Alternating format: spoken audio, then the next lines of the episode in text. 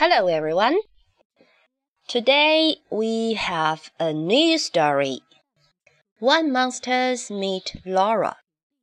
This is FM 10818. 嗨，大家好，这里是 FM 幺零八幺八小蜜与美喵的奇趣屋。嗯，美喵还是先为大家来一段引读。今天的故事的名字叫《当怪兽遇到劳拉》，by Shirley。Let's begin. Dean and Dan have graduated from the monster school. They get a job at the energy station. They need to scare people. People's screams give the monsters energy, so their machines can work and their life can go on. Dean and Dan go out to work. They enter a warm bedroom. A girl has just walked up. Woken up. They run to her bed, make spooky songs, and make faces at her. The girl is scared and she screams. Dean and Dan are so happy because they get the energy from her scream.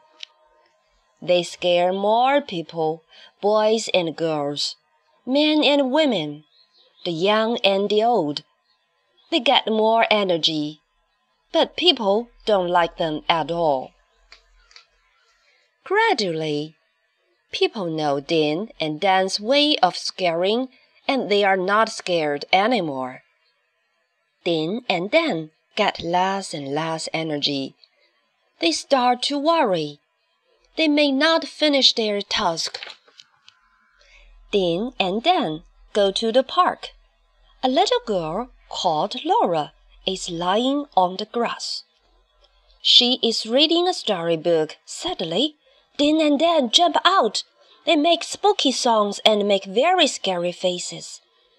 But Laura is calm and quiet.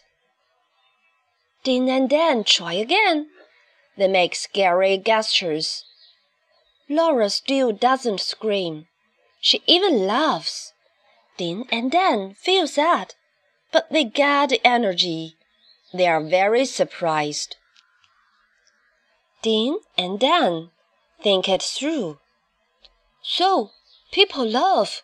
We can also get energy. That's easy, says Dean.